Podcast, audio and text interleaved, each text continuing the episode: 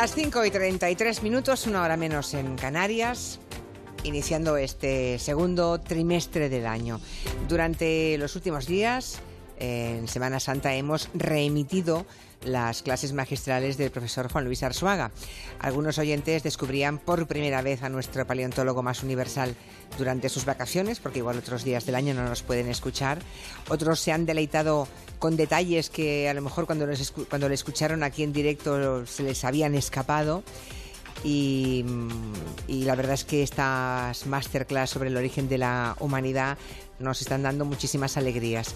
Pasadas las vacaciones vamos a continuar con una nueva lección.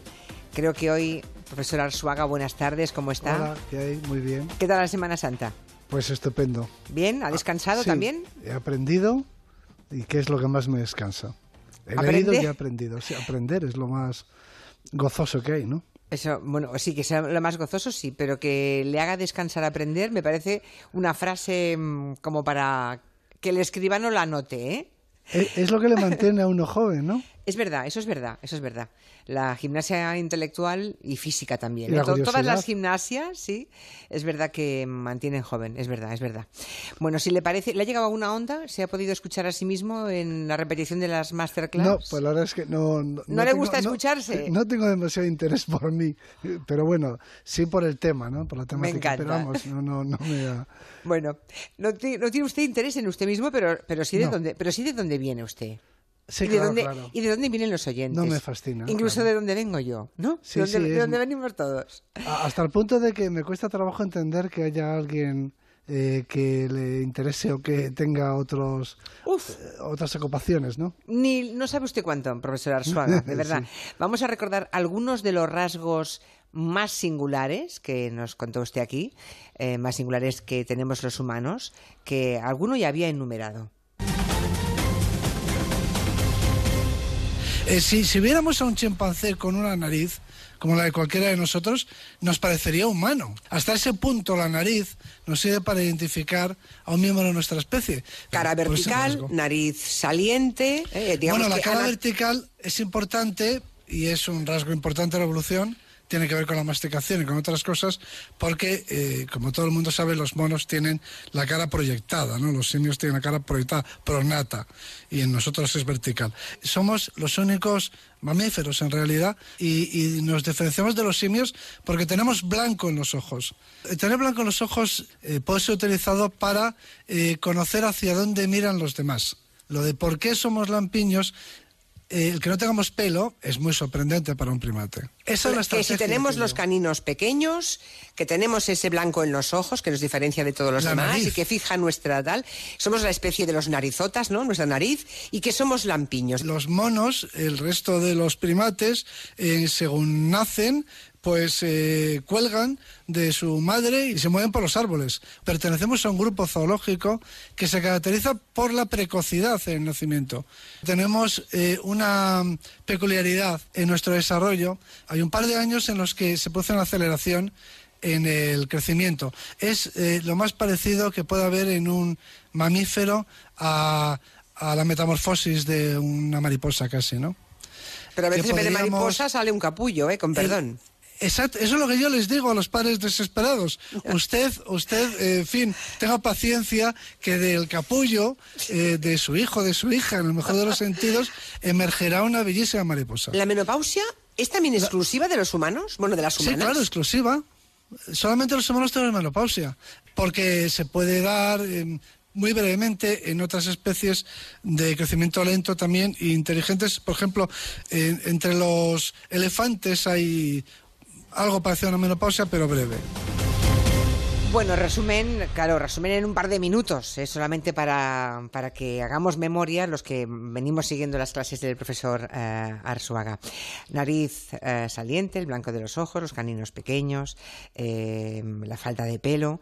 Por cierto, hoy se cumplen, profesor, 50 años del estreno de 2001 Odisea del Espacio de Stanley Kubrick. ¿No? ¿Quién no recuerda aquella, mítica. sí, aquella elipsis maravillosa en la que el homínido descubre la tecnología, podemos decir, lanzando Sí. al aire aquel hueso que luego se convierte en una nave, ¿no?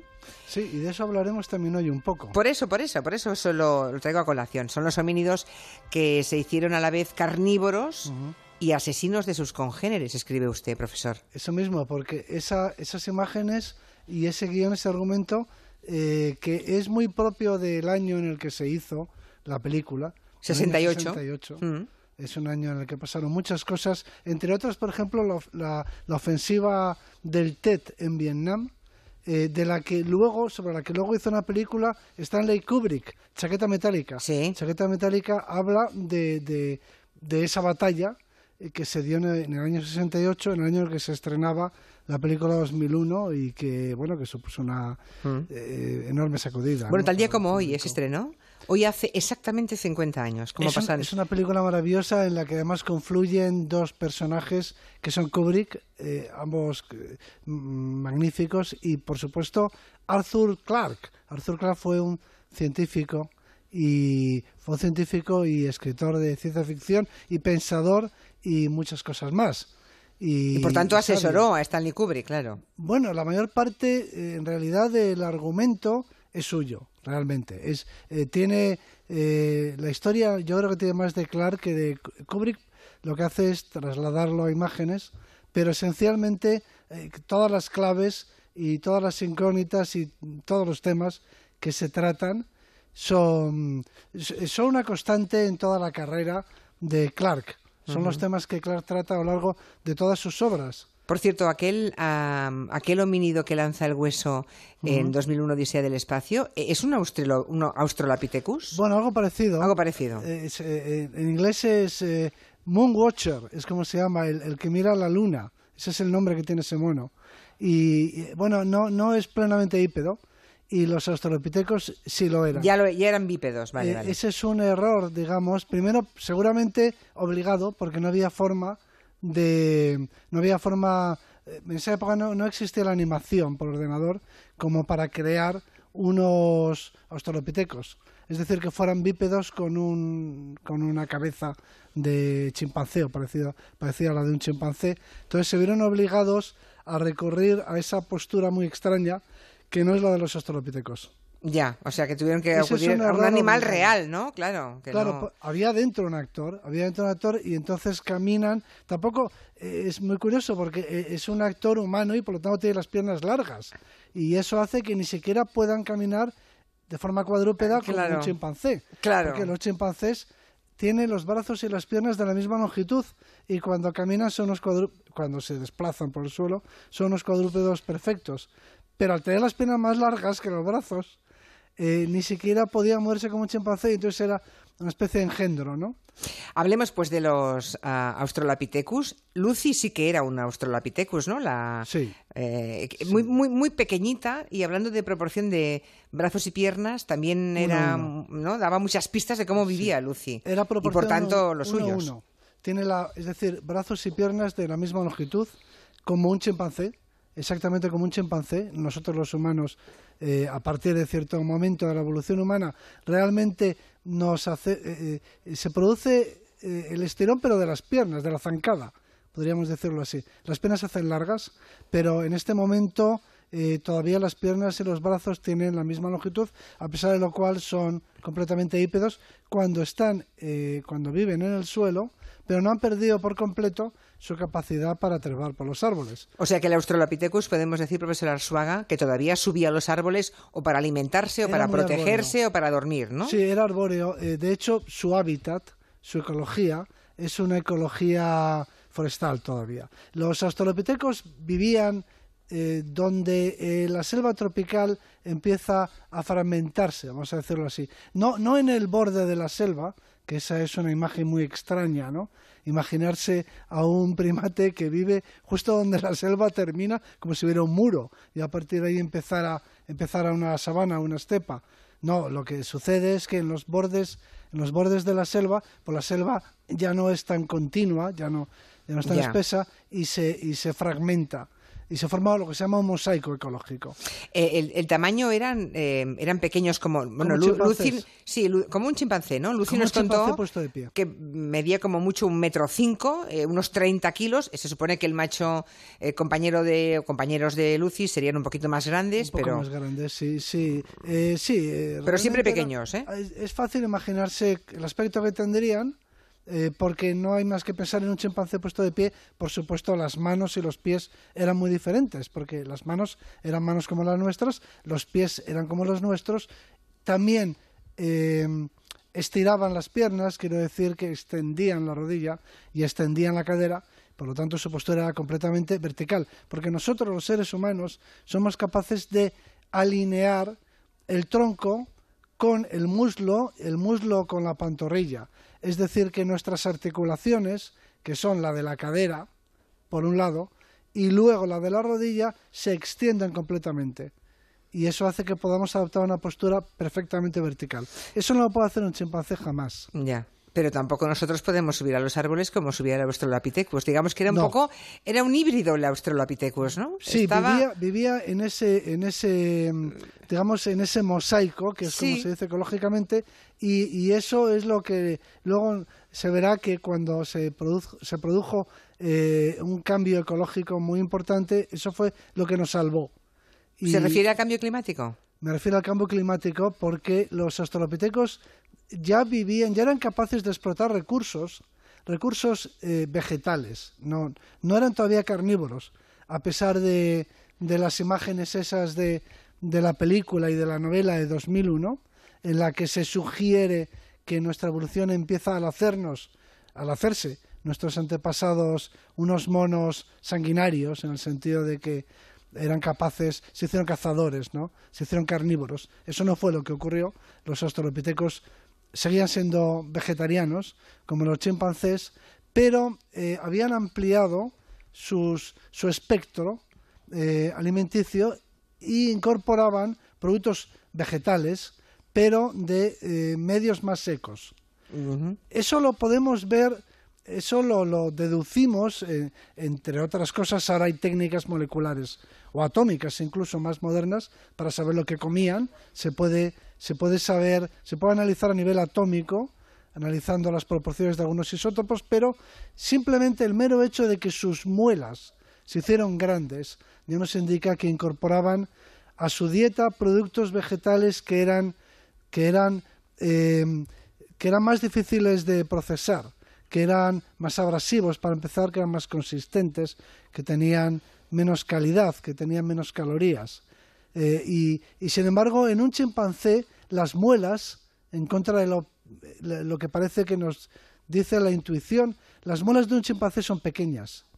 No sé por qué, pero todos pensamos intuitivamente que un chimpancé, claro, como tienen unos incisivos muy grandes y unos caninos muy grandes, pues nos parece que sus muelas también tendrían que serlo. O sea, en el caso del homínido era exactamente al revés. Las muelas del chimpancé son pequeñas porque el chimpancé no tiene que masticar mucho.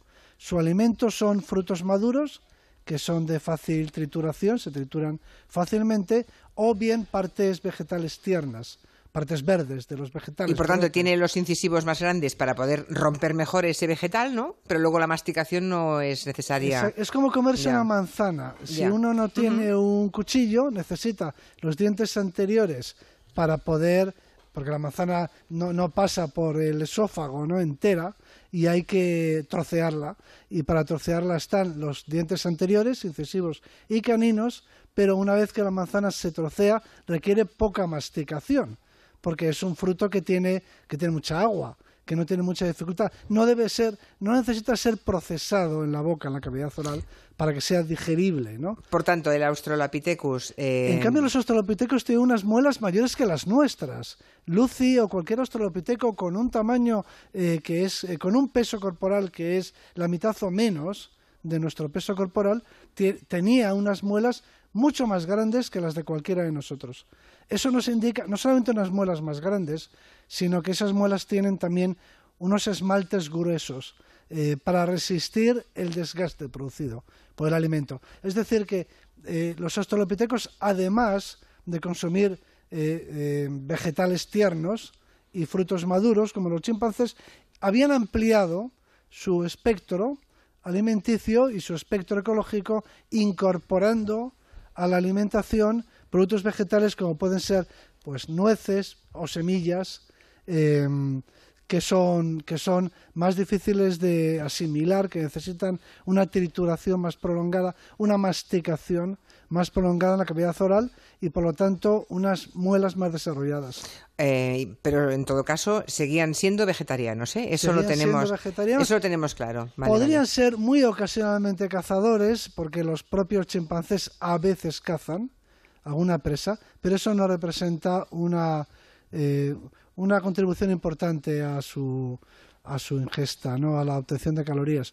Las calorías las eh, obtienen a partir de los vegetales y los australopitecos también. Pero los australopitecos se movían, digamos, por, eh, por un hábitat más variado, podemos decirlo así, del tipo del que se encuentra no en, el corazón, no vivían en el corazón de la selva lluviosa, la selva húmeda, sino un poco en sus bordes. Está bien. Eh, estamos hablando de, de homínidos de unos entre 30 y 40 kilos, para que se hagan una idea, ¿no?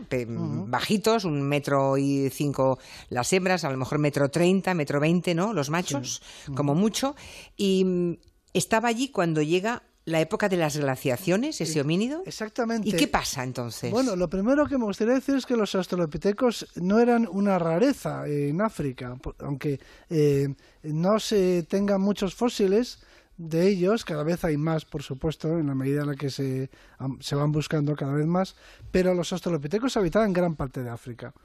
Todo lo que no es el cinturón tropical seguramente era, en principio, habitada por los australopitecos. Tenemos australopitecos en el Chad, se han encontrado en el centro de África, en lo que es el Sahel, sí. y desde, desde Etiopía hasta, hasta Sudáfrica. Es decir, que no eran una eh, no eran un, grupo de primates rarísimo y excepcional, sino relativamente abundante. Y lo que ocurrió fue que hace dos millones y medio de años empezó la era glacial, la del hielo. Y eso eh, cambió el planeta por completo, la biosfera.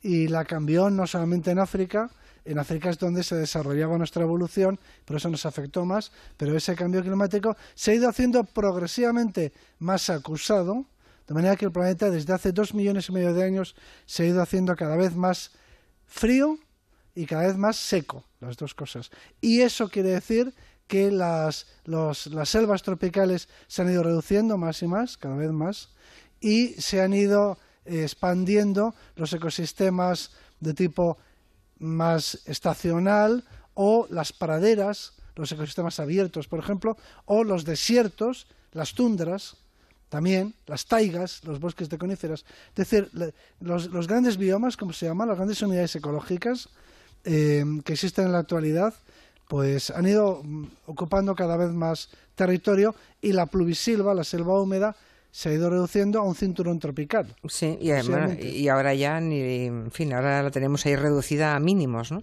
Claro, claro, población humana. Claro, cuando, el profesor Arzuaga habla de, la época de las glaciaciones, cuando hablamos de época, lo digo porque los términos en tiempo, la medida de tiempo que usamos cuando, cuando escuchamos a Arzuaga en esta masterclass, yo creo que hay que repetirla, hay que reiterar la información para que no nos perdamos. No es que un día de pronto empiece a hacer mucho frío y se hiele el planeta. No. Quiere decir que a lo largo de cuántos miles de años se produce esa glaciación. Pues hace dos millones y medio de años empieza a formarse hielo permanente, es decir, empieza a haber hielo permanente en el hemisferio norte en las latitudes. Hasta entonces no había hielo en el hemisferio. De forma permanente no. Y lo que sí que había era hielo antártico. El hielo Al sur. en la Antártida lleva ahí desde hace más de 20 millones de años, pero en, no, no lo había en el hemisferio norte. Eh, cuando hablamos de una glaciación, lo primero que hay que decir, eh, hay que intentar un poco entender lo que significa, porque eh, a veces se piensa que es, bueno, pues que hace un poco de frío, que hay una cuarta de nieve vamos a decirlo así, ¿no? Pues para que la gente, para que la gente lo entienda, en Groenlandia eh, hay una hay un casquete, como se llama, mm, glaciar, eh, hay un manto de hielo que tiene espesores superiores a los dos kilómetros y en algunos puntos más de tres kilómetros. Es decir, estamos hablando de tres kilómetros de hielo. Eh, eso no es una cuarta de nieve. Eso es el apocalipsis, directamente. claro. Y, lo fue seguro para muchas especies, ¿no? Claro, y Europa, em, Europa fue Groenlandia. Eso es lo que hay que entender. Que lo que ahora nos parece, pues, un, eh, una tierra cubierta de hielo, pero de, un caparazón de hielo kilométrico y con los bordes pues inhabitables, inhabitables para la mayor parte, inhabitables para empezar para los árboles y para las especies forestales, para los humanos, para los mamíferos en general, eh, pues eso fue toda la parte norte de Europa. Norte y centro de Europa. Norte y centro, de modo que ahí las estaban grandes, las grandes cadenas montañosas, los Pirineos, el sistema central eh, y los Alpes, obviamente. Eh, todas esas regiones, pues no eran, no podían albergar bosques ni especies que estuviesen relacionadas con ese mundo. De modo que ese enfriamiento del clima a lo largo de, millones, de, dos millones y medio eh, hace que cambien todos los ecosistemas, pero que los homínidos al sur del planeta puedan sobrevivir. Todavía estaban en África nuestros antepasados, pero acusaron ese impacto. Eh, las glaciaciones se van, mm, se van haciendo más acusadas con el tiempo, pero también fluctúan. Por eso se habla de periodos eh, glaciales y periodos interglaciales, eh, aunque la tendencia es progresivamente más fría. Lo que quiero decir con esto es que aunque se van sucediendo las épocas frías y las cálidas, cada época, el pico cálido de la siguiente época cálida es más frío que la anterior y el pico frío siguiente es más frío que el anterior. Eso quiere decir que se mantienen que vamos a malo, vamos a las fluctuaciones, sí, pero siempre fluctuando, ¿eh? es decir, oscilando. Bueno, sí, es lo que dicen, lo que suele llamarse la, la, la, un diente de sierra, ¿no? Que va, pero al final la tendencia es lo que cuenta, que Una va arriba. sierra con picos por los dos lados. Exacto, ya. tanto en la parte alta como en la parte de abajo. Bueno, un día de estos le preguntaré, profesor Arzuaga, en qué momento estamos. ¿Y cuáles son las causas de las glaciaciones? Porque eso es un tema apasionante. Para poder debatir cuando nos acerquemos más al presente, tendremos que abordar esta cuestión. el tema del cambio climático, ahora, claro. pero que hay que entender eh, con, un poco de rigor para poder, eh, para poder formarse una opinión. Eh, para que mm, se sepa un poco cómo funciona el clima, mucha gente piensa, hay que empezar por saber eh, por qué se producen las estaciones en el hemisferio norte. La mayor parte de la gente piensa, o mucha gente piensa, que en el verano es cuando el hemisferio norte está más cerca del Sol. Y sin embargo no es así. Es cuando está más lejos del Sol, curiosamente. Entonces espero, supongo que esta afirmación habrá sorprendido a mucha gente, pero las estaciones no se producen porque en el verano la Tierra o el hemisferio que corresponda está más cerca del Sol y en el invierno más lejos. Sí, no es exactamente lo contrario. Es más complejo que todo eso, ¿no? Llegaremos a ese momento. Eh, para acabar un poco con el Australopithecus, ese homínido que resiste ese periodo de glaciaciones. Por tanto, estamos hablando de un, ah, de un antecesor que vivió hace 2,5 millones de años. Sí. Yo repito la cifra con... Hace 2,5 millones de años vivían los australopitecos y en ese momento empieza un deterioro climático que vamos a acelerar eh, un poco como si fuera una película de esas en modo time lapse. Sí. Eh, y entonces vamos a ir mucho más rápido, pero eso afecta, tiene un impacto en los ecosistemas de todo el planeta, un impacto muy grande, y ese impacto pues también se deja sentir en el este de África, por ejemplo, en el sur de África, en, en lo que hoy en día es el Sahel, el centro de África, donde las selvas tropicales van retrocediendo, la pluvisilva, eh, y se van haciendo, se van abriendo claros y se van haciendo, eh, se van extendiendo ecosistemas que son eh, ecosistemas más secos, por decirlo en pocas palabras, ¿no? Ecosistemas menos arbolados, ecosistemas em, en los que hay más, más, más hierba, más pastizal o más esteparios. Y claro. y eso Claro. Condiciona al, homínido, claro. Lo condiciona definitivamente y, condiciona a las demás especies. Claro. Eh, seguramente ahí es cuando se, cuando se plantea que hay que empezar a cazar animales para, para alimentarse. No, Se lo, no se lo plantean conscientemente porque nadie es consciente de que está produciendo el cambio climático, pero algunas especies se adaptan o, o algunos linajes, algunas líneas evolutivas producen especies que se adaptan a los nuevos ambientes, a los nuevos medios, de los nuevos climas. No lo hicieron así la línea de los chimpancés y de los gorilas, que son líneas que se han mantenido eh, ligadas al bosque tropical, como otras muchas especies, por lo tanto su suerte está claro, eh, ligada determinada. A eso. Claro, En la claro. medida en la que el bosque tropical le vaya bien, les irá bien Sí, claro. a las especies forestales y tropicales, en la medida en que el bosque tropical se reduzca, les irá mal. Claro. Pero en ese momento, que ya estamos acabando la clase de hoy, en ese momento se produce, esto es un hecho importante de la evolución humana, la bifurcación. Aparecen dos líneas, la línea evolutiva de los australopitecos se divide en dos. Por una parte aparecen, se- empiezan a evolucionar los humanos, eh, de los que nosotros eh, descendemos, los, los primeros también eh, fabricantes de utensilios, de instrumentos. ¿Y por la otra? Y la otra línea, esta línea que digo, la nuestra, desarrolla el cerebro y desarrolla la tecnología. Y la otra línea lo que desarrolla es el aparato masticador. Son los que se llaman los parántropos técnicamente, lo que los ingleses llamaban los cascanueces, que lo que hacen es, ante el cambio climático, reaccionan no ampliando su cerebro, sino modificando otro órgano, haciendo que sus muelas sean todavía más poderosas, más grandes, que su capacidad de triturar, su capacidad de masticar, sea aún mayor. Convierten su cara y su boca en un molino, en una máquina de triturar. Y eso es, esa es la manera en la que se adaptan. Las dos líneas tienen éxito y las dos líneas se diversifican y las Bien. dos líneas compiten durante mucho tiempo. Maravilloso, profesor Arzuaga. Nos, nos quedamos con esa idea de que llega un momento de la bifurcación, que unos desarrollan el cerebro y otros la boca. Así es. Fantástico, ahí nos quedamos. Hasta la semana que viene. Hasta ha sido un placer, como siempre. Hasta pronto. Son las seis, las cinco en Canarias.